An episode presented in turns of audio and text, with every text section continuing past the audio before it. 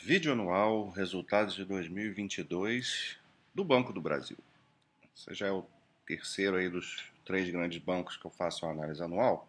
É interessante a gente fazer isso na sequência que a gente consegue ter uma ideia melhor do setor né, e até comparar os pares.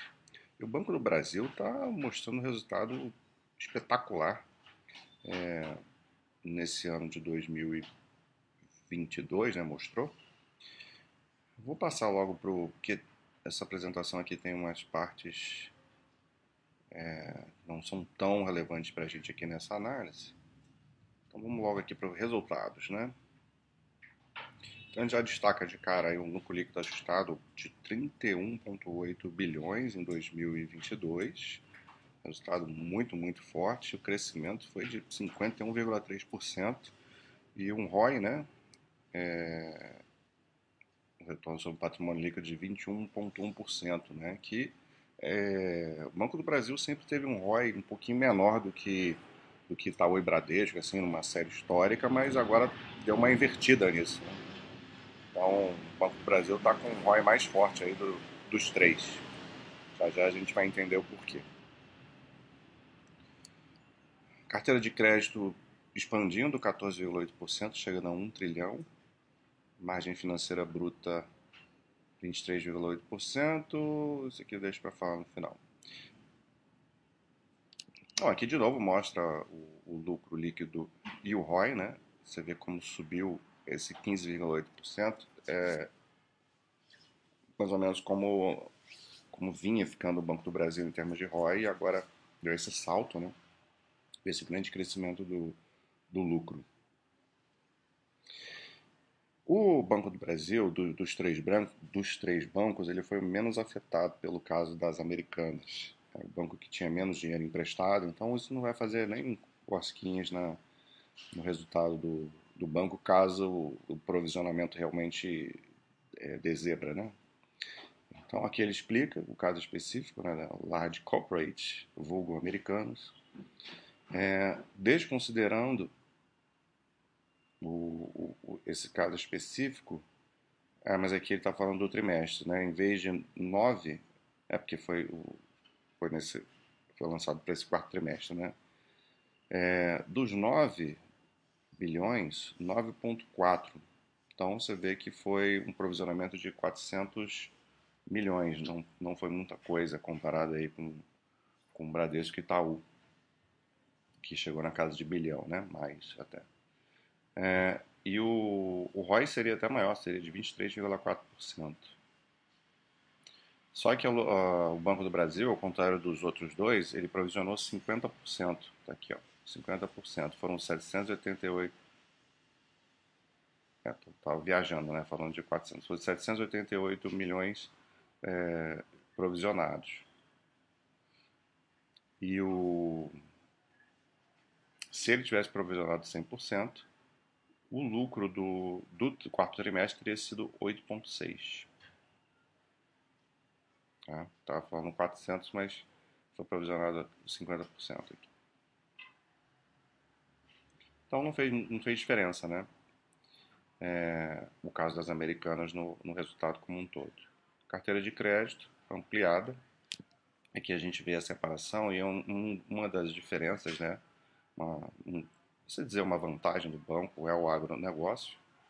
Toda essa parte aqui em lilás, é, você vê que é uma parte bem substancial de toda a carteira de crédito vem do agronegócio. E o agronegócio costuma ser o, um segmento com menor risco de inadimplência. Então, conceder crédito aqui é um crédito mais seguro, né, menos arriscado, principalmente se a gente comparar a pessoa física, que é a parte cinza aqui em cima, e dentro da parte jurídica, se a gente pegar a, o segmento de pequenas e médias empresas, também é, tem um risco maior. Então, isso é um dos motivos da inadimplência do Banco do Brasil costumar ser é, tranquila. Né? E, e, por consequência, até a PDD é, pode ter impactos menores, né, em geral. Então, crescendo essa carteira de crédito, 14,8%, comparando o fim do ano de 21 com o, o que terminou agora. E aqui ele dá uma detalhada maior, né? Abre a carteira um pouco mais a pessoa física. E aqui o agro, né?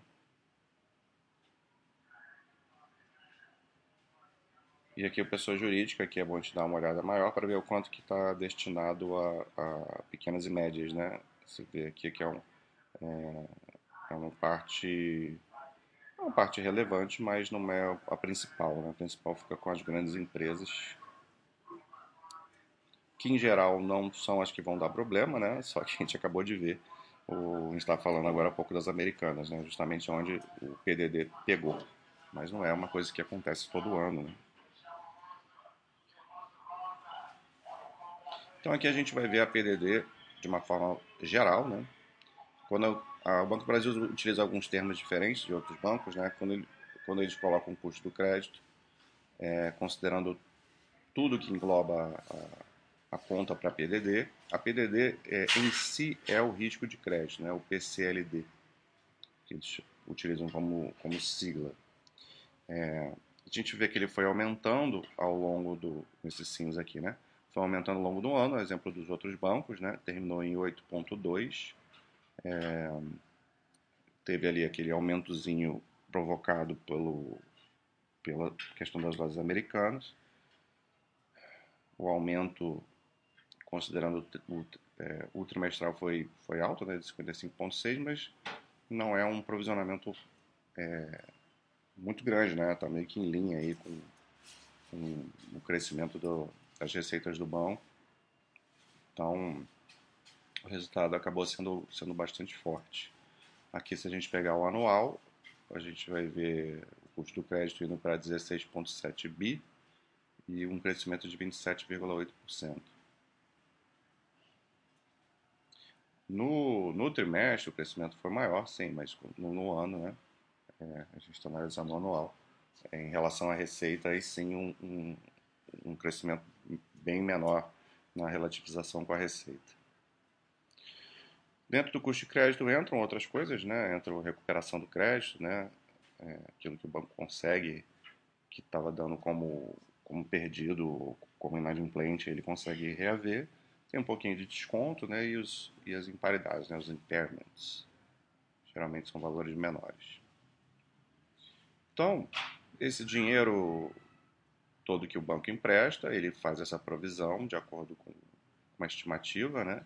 E a qualidade do, desse crédito que ele deu, ele vai se, se, se, se transmitir na inadimplência, né? Então, esse índice de inadimplência acima de 90 dias é o principal para a gente acompanhar. A linha amarela aqui é o Banco do Brasil, então a gente vê que sim, teve um aumento na inadimplência, mas são níveis bastante baixos, né? 2,5 no fim do ano, foi aumentando ao longo do ano é normal. Se você aumenta a carteira de crédito, é normal que a inadimplência aumente. Você só precisa fazer isso de uma forma é, controlada.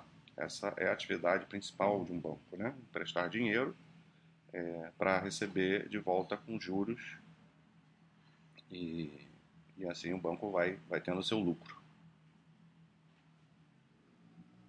Aqui a margem financeira, que a gente vai medir o quanto que o banco ganhou justamente com esses com esse, o spread aí do, do, dos empréstimos, né? Então a gente vê um crescimento forte em, no ano de 23,8%.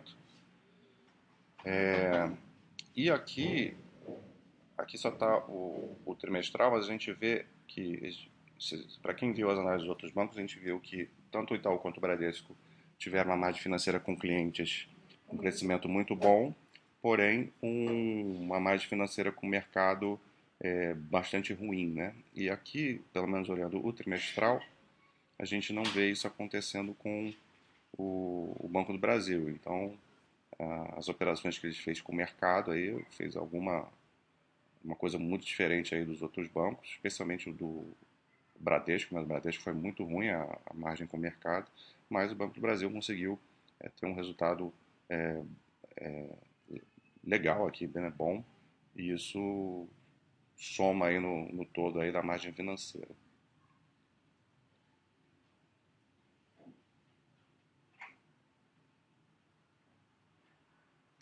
Receita de prestação de serviços continua subindo, né? Então, aquela história do, dos banquinhos é, não se sustenta, isso a gente vem falando aí há muito tempo, né?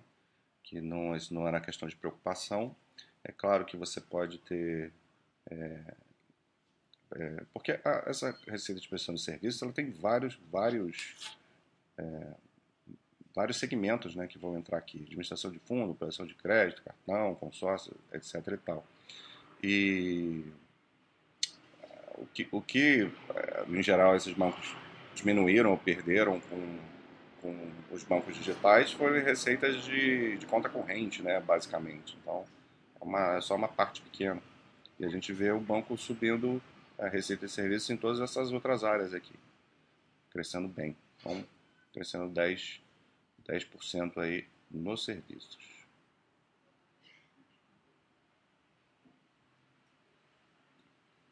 Isso aqui é uma coisa é, inacreditável que o Banco do Brasil faz a sua eficiência, né? As despesas administrativas subindo um pouco, né? Em linha com a inflação, 5,6 e e resulta nesse índice de, de, eficiência aqui que é surreal, 29,4%. Esse aqui é o, é o, índice de é o melhor índice de, de, eficiência do mundo, de qualquer banco comparado. É, a gente vê em geral, o Itaú e o Bradesco na casa dos 40, né? pode ser 40 alto, 40 baixo. O Banco do Brasil já vinha praticando índices abaixo de 40 e agora chegou nesse 29,4%. Não sei nem como que isso é possível, mas um banco que tem, está, está muito, muito eficiente, gastando muito pouco em relação às suas receitas. Aqui o índice de Basileia, que vai medir é, basicamente o risco é, como uma métrica parecida é, com, com, isso é o, a alavancagem do, das empresas. Né? O índice do Basileia do Banco do Brasil costuma ser mais conservador do que os outros bancos, 16,65 é um, é um Basileia bem tranquilo, bem alto, mínimo requerido é 8, para vocês terem uma ideia. Então, isso aqui está bem sossegado. E aqui as projeções, né, a gente consegue ver se ela atingiu a meta do guidance em 2022 e como está para 2023. É bom quando coloca isso no mesmo quadro, né? fica mais fácil da gente fazer a comparação. Então a carteira de crédito ficou no limite alto do guidance, eles estão esperando um crescimento é, menor em 23, né? tirar um pouco é, o pé do acelerador, que é normal quando você teve um, um aumento de provisionamento por conta do cenário incerto, você vai ter mais cuidado com com o crédito que você vai gerar. Né? Pessoas físicas você vê que reduz, foi até é, reduzido né, em relação ao que era projetado. Em compensação, empresas e o agronegócio eles, eles compensaram, né, fizeram acima do, do guidance. Então eles compensaram naquilo que é mais seguro em tese, né? Em tese eu digo porque mais uma vez, né? Que, que deu mais problema de PDD dessa vez foram foi onde não costuma dar, que foram nas grandes empresas. A margem financeira bruta foi acima do projetado e eles esperam um, um, um guidance parecido com o que foi projetado para 22 em 23. A PDD ficou dentro da, da meta e com os outros bancos eles estimam um provisionamento maior para 23. Um pouco mais de pressão aí para os bancos em relação à PDD. Prestação de serviços, também dentro da meta, mais ou menos parecido 23 por 22. É, despesas ah, também dentro, então cumpriu tudo, né? E o lucro líquido também é, dentro da meta e eles estimam um lucro líquido maior em 23, né? Então, apesar de, do aumento da PDD, eles esperam um resultado melhor aí das receitas. Então, como está o Banco do Brasil hoje? Excelente, né? o ano de, do ano de 2022 teve o melhor resultado é, comparado com todos os outros bancos. Então, não tem o que falar aqui, né? Questão de ser é, ligado ao governo é uma questão mais individual, né? Se você aceita ou não aceita. Mas em termos de números, resultados excelentes. A gente pode até pegar aqui o, o quadro para ter uma ideia do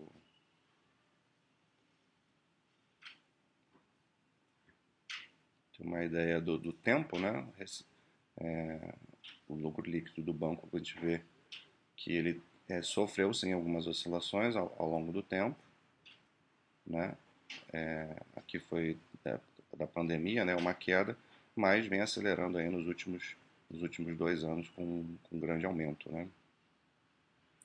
Receita de intermediação financeira, também seguindo mais ou menos essa mesma lógica, algumas oscilações no passado e acelerando aí nos últimos anos, aquilo que eu falei do índice de eficiência, né?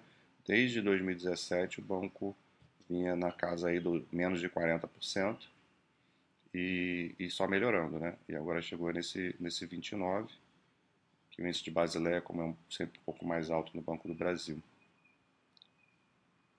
E aqui a PDD, é, nos últimos anos vem girando aí em números, é, vinha girando na casa dos 20 bilhões e é, agora até re, reduzindo nos últimos anos, né?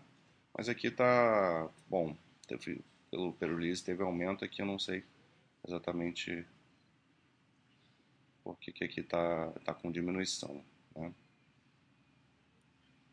Mas enfim, já deu para a gente sacar aí a análise do banco em 22 e agora vamos esperar aí provavelmente um ano tranquilo para 23 para o Banco do Brasil. Um abraço.